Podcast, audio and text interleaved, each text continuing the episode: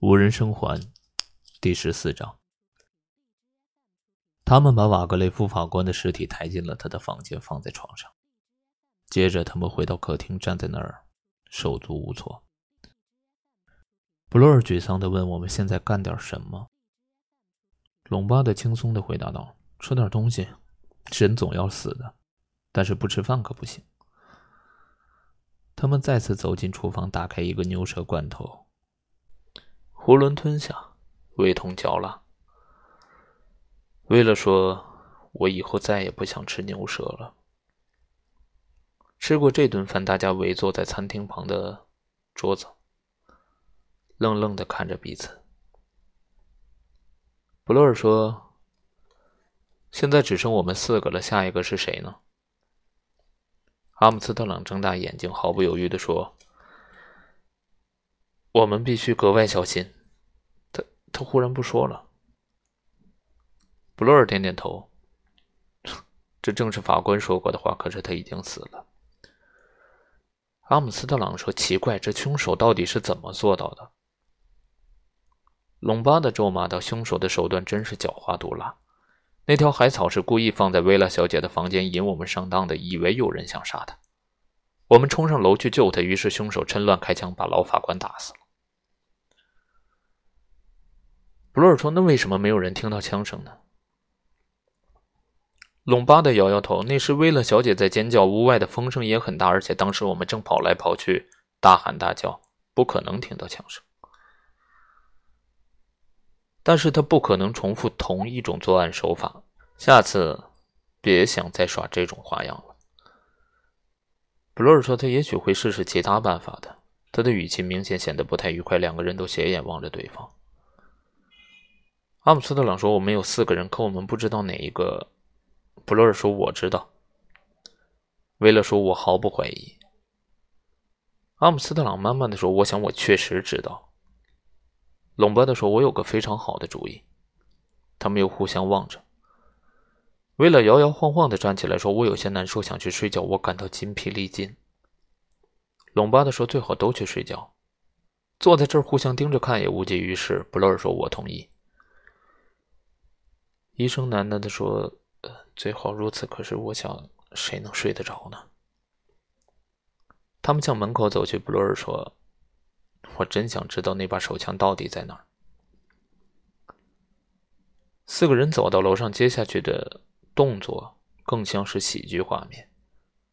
四个人齐刷刷的伸手抓住自己房间的门把手，然后仿佛有人一声令下，每个人都踏上房间，关上门，紧接着。是一阵插上门栓、上锁和移动家具的声音。四个吓得魂飞魄散的人，把自己反锁在屋子里，等待天亮。菲利普·隆巴德搬了一把椅子抵住门，然后长舒了一口气。他慢悠悠的走到梳妆台的镜子前，接着闪烁的蜡烛，好奇的看着镜中的自己。是。这次的事真是格外棘手，他低声地说。他忽然笑了起来，表情像狼一样，笑容一闪而过。他迅速的把衣服脱掉，走到床边。他把手表放在了床头柜，打开抽屉。他愣住了。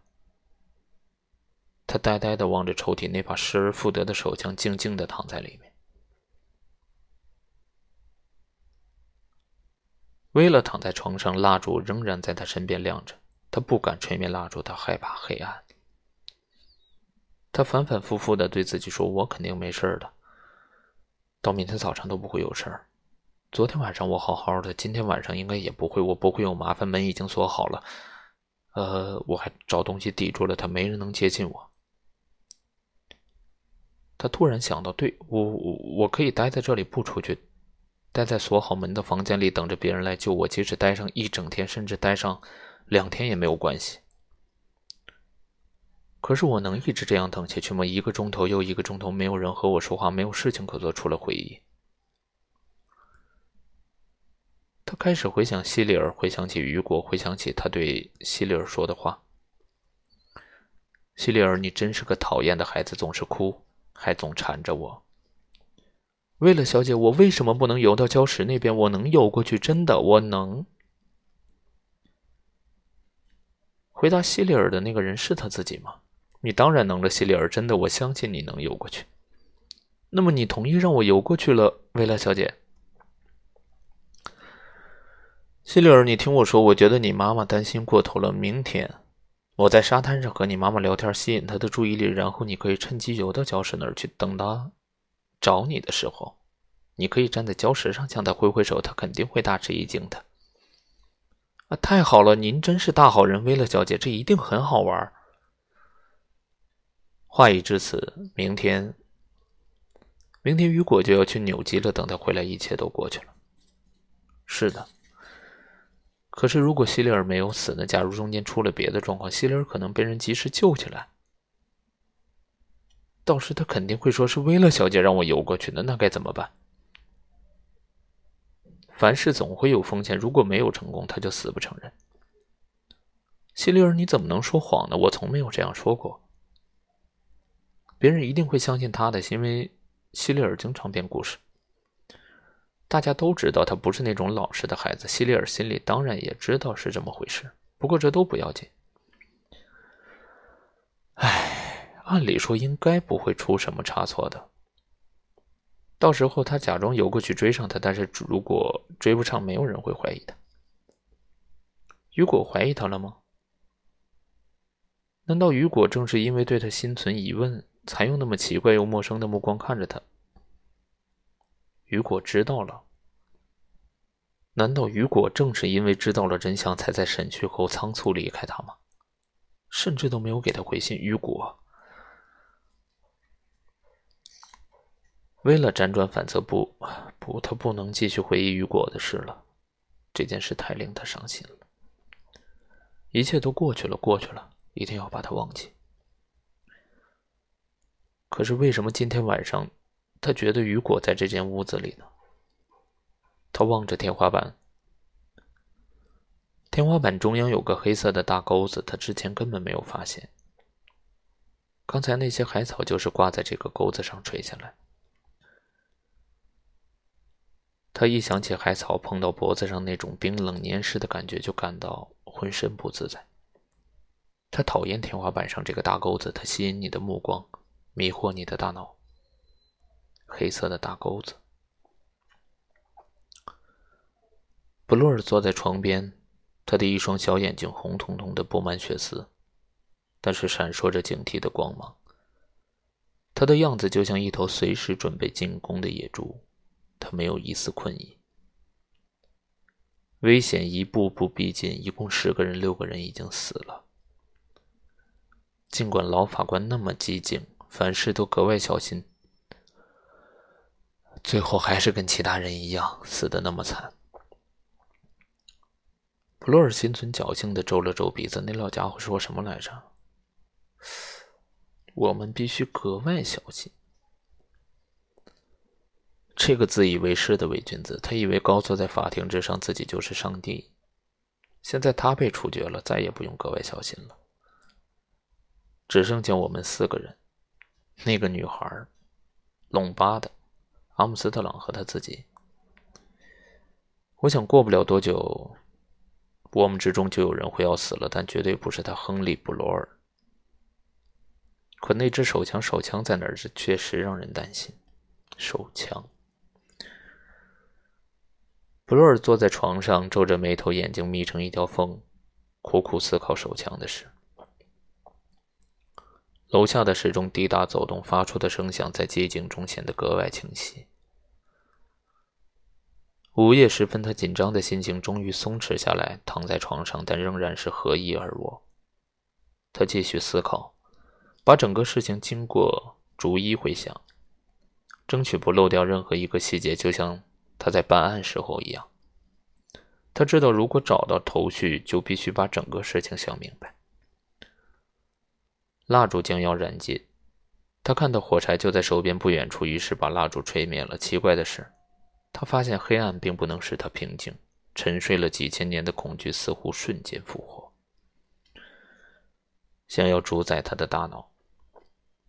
各种面孔在他眼前浮动。法官戴着可笑的灰色假发的模样，罗杰斯太太那张冰冷的、毫无生气的脸，安东尼·马斯顿那张扭曲发青的脸，还有一张苍白的脸，戴着眼镜，长了褐色的小胡子。他见过这张脸，但是在什么时候？肯定不是在这岛上，是之前的事情了。奇怪的是，他竟然不记得这个人的名字，长相这么愚蠢，看上去像个笨蛋。想到了，他猛然想起了兰道。他居然完全忘记了兰道的样子。昨天他还努力回忆这个人的长相，可是怎么也想不起来。现在他自己出现了，那么真切，仿佛不久以前他还见过这个人一样。兰道有个妻子。一个身材消瘦、面带愁容的女人，他还有一个孩子，一个十四岁左右的女儿。他第一次想到兰道的遗孀和孩子，手枪啊不，我还是得想手枪去哪儿了。这个问题更重要。他越想越乱，手枪这件事完全想不通，说不定是哪个人把手枪拿走了。楼下时钟敲了一响，布洛尔的思绪中断了。他心里已经从床上坐了起来。他听到一个声音，一个非常轻的声音，是从房间外什么地方传来的。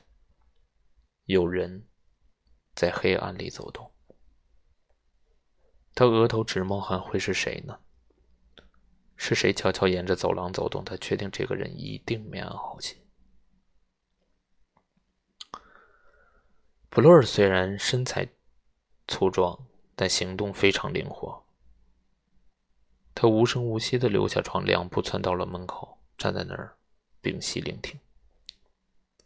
可是楼道里的声音消失了。不过他坚信自己刚才没有听错，确实有人从他门口走过，这让他毛骨悚然。恐怖再次来袭。有人在夜里偷偷的活动，他听到了，虽然只响了一阵子。他脑子里闪过一个新的想法，他想要不顾一切的冲出去查看个究竟，只要看清是谁在黑暗中活动就可以了。但是现在把门打开无疑是愚蠢的行为，说不定这正是那个人希望的。凶手肯定已经料到了布罗尔听到声音后会开门。布罗尔一动不动地站着，仔细听。现在他能听到各种各样的声音，树枝折断的声音。树叶沙沙作响的声音，还有一种神秘的低语声。忽然，他听到非常轻、非常小心的脚步声，声音虽轻，却依旧隐隐可辨。脚步声越来越近，和他的房间相比，隆巴德和阿姆斯特朗的房间离楼梯口更远。脚步没有在他的门口停留，直接过去了。布洛尔先一横，决定出去看看。脚步声清晰的从他门口经过，走向楼梯。这人要去哪儿？布洛尔体型粗笨，行动格外敏捷。他蹑手蹑脚的走回床边，把火柴塞进衣兜里，拔下床头灯的插销，把电扇插在灯上，当做一件趁手的武器。他迅速走回门口，悄悄搬开门后的椅子，小心的拧开了锁，拉开了门。他在走廊里站了片刻，楼下客厅里传来一阵琐碎的声音。布洛尔光着脚跑到楼梯口，直到这时他才恍然大悟：他能把所有的声音都听得那么清楚，是因为风停了，夜空放晴，微弱的月光透过楼道里的窗户，照亮了楼下的客厅。突然。一个黑影穿过大门，消失在屋外。布洛尔刚要追下楼，马上又站住了。他差点就当了猎物。或许那个人没想到犯下的错误，把自己给暴露了。此时此刻，楼上住了人的三个房间，必定有一间是空的。现在要做的，就是查出哪个房间是空的，真相就大白了。布洛尔迅速回到了走廊，他先来到阿姆斯特朗的房间门口，站住，敲了敲门，没有回答。稍等片刻，他又来到隆巴德的门口。这次屋里立刻传来了声音：“是谁？是我，布洛尔。我觉得阿姆斯特朗现在没在屋子里。稍等一下。”他又走到走廊尽头那扇门的房间，敲了敲门：“威勒小姐，威勒小姐。”威勒惊恐的声音传来：“是谁？谁在外面？什么事？”“别怕，威勒小姐，等一等，我们马上就来。”他来到隆巴的门口，门开了，隆巴的站在那儿，睡衣塞在了裤子里面，左手举着一根蜡烛，右手插在睡衣口袋里，警惕的问：“出了什么事儿？”布洛尔急忙把他发现的事情解释了一遍，隆巴的眼睛一亮：“阿姆斯特朗是吗？这么说，他是我们要找的凶手，这个该死的家伙！”他走到阿姆斯特朗门口。“对不起，布洛尔，我不能轻信任何事。”他重重地敲了几下房门。“阿姆斯特朗，阿姆斯特朗，开门！”没有人回答。隆巴的跪在地上，从钥匙孔往里窥视了一下，然后谨慎地把小手。伸进锁孔，他说：“钥匙不在门里边。”布洛尔说：“也就是说，他从外面把门锁上，带走了钥匙。”菲利普点点头说：“对，他很谨慎。走，我们去找他。这次不用费吹灰之力就能抓住他。”他朝着威勒的房间喊道：“威勒，什么事？我们去找阿姆斯特朗，他跑出去了。无论如何都别开门，明白吗？”“好的，我明白。”如果阿姆斯特朗回来。说我或者布罗尔死了，你千万不要相信，明白吗？除非我和布罗尔一起回来，否则千万别开门，明白吗？为了说明白，我没那么傻。隆巴德说：“那就好。”他走回来对布罗尔说：“我们得跟上他，快！”布罗尔说：“我们最好当心一些，别忘了他手里还有一支枪。”隆巴德乐着跑下楼梯，他说：“这你可错了。”打开大门的时候，他说：“你看，大门的插销推了进去。他打算回来的时候能够方便些。又说那支枪已经回到我这里了。”他一边说，一边把手枪从衣袋里抽出了一半。昨天晚上在我抽屉里找到的。布洛尔猛地停在门口，脸色大变。隆巴德意识到，不耐烦地说：“别紧张，布洛尔，我不会对你开枪的。你要是害怕，现在可以回去，把自己锁在屋子里，我自己去找阿姆斯特朗。”他冲进外面的月色中，布洛尔犹豫了一会儿，也跟了出去。他想，反正我要搞清楚，况且，况且之前他对付过拿着手枪的罪犯。布洛尔可能缺少别的品质，但绝对不缺乏勇气。遇到过危险，他会毫不犹豫地迎难而上。对于现实中的危险，他从不退缩，他只怕装神弄鬼的东西以及不知从何而来的危险。为了留在房间里等结果，他穿好衣服，看着房门。房门看起来非常结实，反锁着，插上了插销，门把手下面顶着一把橡木椅子，不可能从外面撞开。阿姆斯特朗身体并不强壮，不可能破门而入。如果阿姆斯特朗想害人，一定是用诡计害其他人，绝不是简单的使用暴力。他不知所措地坐在那儿，设想阿姆斯特朗可能采用各种手段。他很可能像隆巴的分析的那样，骗他说他们两中一个人死了，也可能假装受伤，呻吟着爬到他的门口。也许还有其他的可能，比如骗他说房子着火了，这很有可能。他把那两个人诱出房子，然后在房子周围撒上汽油，把房子点着，然后他就会像个白痴一样把自己锁在房间里等死。为了走到窗口向外看，还好，附近有一个花坛，迫不得已的时候可以跳窗逃命，不过肯定要摔一跤。他坐下来，拿出日记本，想要打发时间。他用清晰秀丽的字体写起了日记。突然，他浑身一紧，听到了一个声音，似乎有人把楼下什么地方的玻璃打碎了。但当他竖起耳朵仔细听的时候，动静又消失了。他听见很多声音，也许是幻听，鬼鬼祟祟的脚步声，嘎吱嘎吱的踩楼梯的声音，琐碎的衣服摩擦声。他不能确定声音是真是假，和刚才布罗尔一样，他不知道这些声音是真的还是纯粹出于自己的想象。就在这个时候，他听到了一种实实在在的声音。有人迈着坚定的脚步登上了楼梯，一边走一边低声地说：“一扇门打开又关上。”接着有人走到了楼顶，楼顶上发出了更多的声响。最后，脚步沿着走廊向他的卧室走来。